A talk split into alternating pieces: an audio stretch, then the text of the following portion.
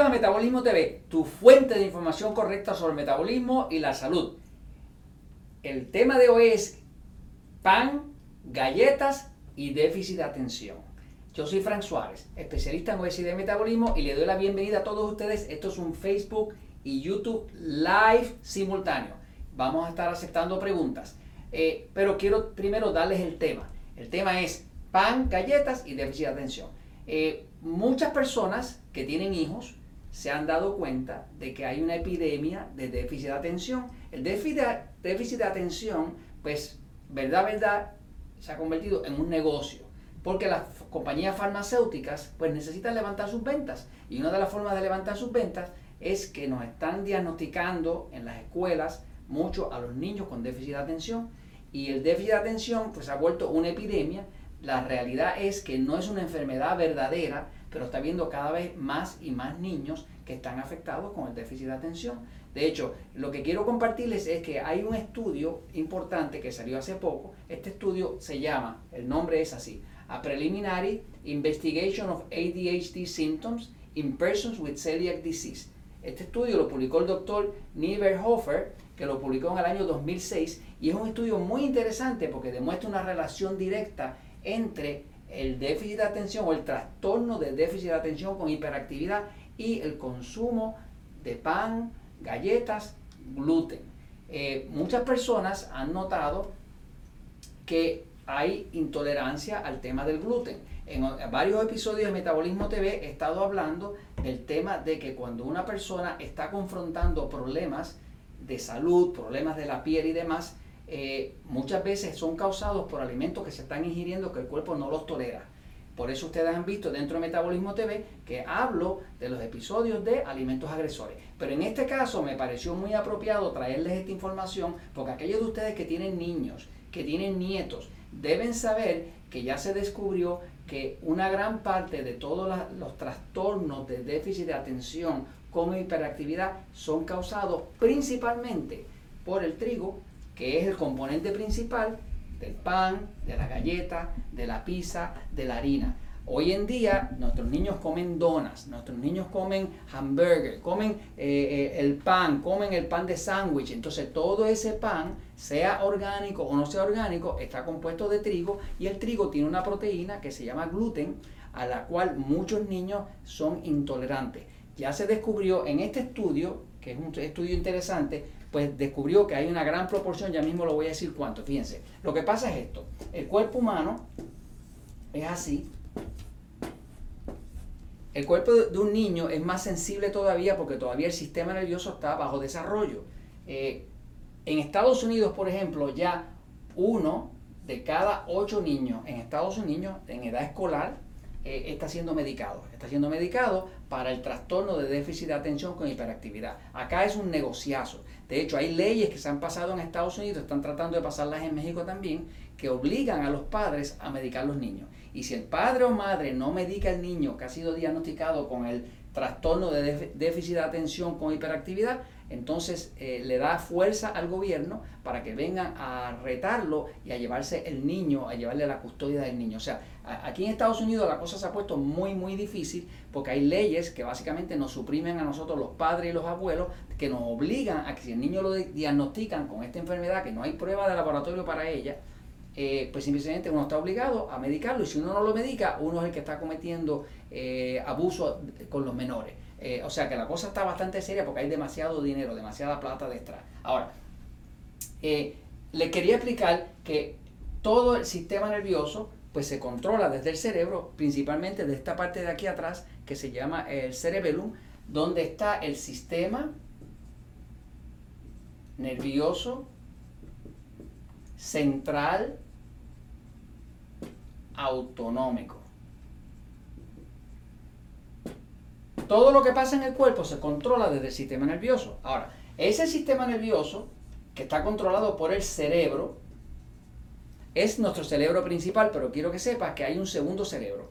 El segundo cerebro, como le llama el doctor Permuter, eh, eh, uno de los investigadores principales en el tema del gluten, eh, el segundo cerebro está en el intestino.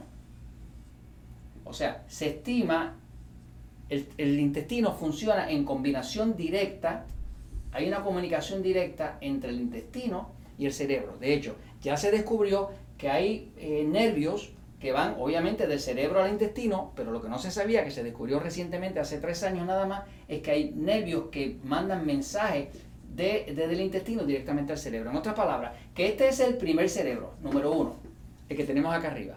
Este es el cerebro número dos. Por eso, cuando una persona está consumiendo un alimento que el cuerpo no lo tolera, ese alimento se convierte, entra aquí al intestino y impacta el sistema nervioso del cerebro. ¿Qué pasa? Luego ese niño, cuando tiene ese impulso de ese alimento que está, que está inflamando el intestino, entonces empieza a tener el trastorno de déficit de atención con hiperactividad. Eh, lo interesante de este estudio es que, que, tomaron 132 niños, 132 jóvenes, los pusieron en un estudio de 6 meses. El estudio era una cosa bien sencilla. Lo que hacían era que le hicieron una prueba, que es una prueba reglamentada, que se usa para medir las intolerancias al gluten, y los 132 tenían eh, lo que llaman enfermedad celíaca. La enfermedad celíaca, que es celiac disease, eh, esos niños que ya tenían comprobado que tienen eh, deficiencia porque el cuerpo no tolera el gluten. Pues esos 132 niños, todos ellos tenían la enfermedad celíaca diagnosticada. ¿Qué pasó? Lo pusieron por seis meses sin comer gluten. O sea que lo tuvieron seis meses sin comer gluten. Y a los seis meses volvieron a hacer la prueba nuevamente. Resultó que el 58% de los síntomas se desaparecieron. En otras palabras, que de, de, los síntomas que tenían los niños, y eh, más de la mitad de ellos dejó de tener síntomas. O sea, que es casi como si hubieran eliminado la enfermedad celíaca. E, eso es impresionante, porque eso quiere decir que más de la mitad de los niños que tienen ese trastorno de déficit de atención con hiperactividad, realmente lo que tienen es una intolerancia al gluten. Así que si su niño, su nieto, tiene problemas de que ya lo diagnosticaron con déficit de atención, que el niño no, no atiende en la escuela, que no se comporta, que hay que medicarlo y ya vienen con ese cuento por ahí, es hora de que usted haga la prueba de quitarle el gluten, quitarle todo el trigo, quíteselo un tiempo y observe yo tengo padres que me han comentado que le quitaron a su niño el trigo y en cuestión de tres semanas notaron un cambio dramático en el comportamiento, en que, en que se concentra mejor, en que ya no está haciendo ah, maldades por ahí y que inclusive hasta la comunicación. Nos ha pasado también con los niños de autismo. O sea, que básicamente muchas, muchas personas, se estima que más de la mitad de toda la población del mundo entero tiene intolerancia al tema del gluten, que tiene que ver con todo el trigo. Y les agradezco a todos ustedes, amigos de Facebook y amigos de YouTube, que se suscriban al canal en YouTube. O sea, los que están en Facebook, gracias por seguirme, gracias por compartir estos episodios con sus amistades, con sus seres queridos, porque mientras más gente me ayuden a llegar, eh, más gente puedo ayudar. Hay mucha gente que se está muriendo, que los están medicando por falta de información correcta. Eh, a los que están en YouTube, pues les agradezco que se suscriban y a los que están en Facebook, se agradezcan se suscriban en YouTube. Eh, en YouTube lo que pasa es que tenemos una plataforma muy grande con más de 1200 videos donde ya le podemos dar toda la información y ahí mismo estamos publicando toda la semana los cuatro videos nuevos que se publican toda la semana. Pero de todas maneras, es pan, galleta y déficit de atención. Este estudio ya demuestra sin lugar a duda que hay problemas con el tema del gluten, con el problema que trae el trigo. Usted debe tratar de evitar los problemas con el gluten, eh, eh, proteger sus niños, proteger, sus nietos. Ya se sabe que el 58% eh, de, de, los niños que se quitaron de comer el, trigo, el gluten y demás, se le, se le desaparecieron más, más, de la mitad de todas las manifestaciones negativas que tenían. yo tengo casos, que los he comentado aquí en Metabolismo TV, por ejemplo, tengo un joven en Costa Rica que le daba una depresión, un, ataque de, neurológico, le daba una ansiedad incontrolable y descubrimos eh, que lo que se lo estaba causando era la Coca-Cola, porque la Coca-Cola tiene cafeína y ese niño, ese joven, era intolerante a la cafeína. Así que tomara Coca-Cola o tomara eh, café, lo que fuera que tomara, tenía una reacción. Tengo otro joven en otro pueblo allá en el sur de Puerto Rico eh, que, que, se volvía eh, como una psicosis y ¿qué encontramos? Nos pusimos a buscar, era el arroz. O sea, que siempre que usted esté hablando de problemas neurológicos, problemas de la mente, problemas del sistema nervioso, siempre piense en qué está comiendo esa persona. Eh, y si usted lo quita, como en el caso del pan, galleta, el trigo, el gluten, pues debe observar si hay cambio. En el caso del gluten, definitivamente, más de la mitad de los jóvenes, de los niños que dejan de usar el gluten, se, le, se les desaparecen más de la mitad de todas sus manifestaciones negativas de, de, insomnio, de nerviosismo, de ansiedad y de todo eso que luego se llama trastorno de déficit de atención con hiperactividad.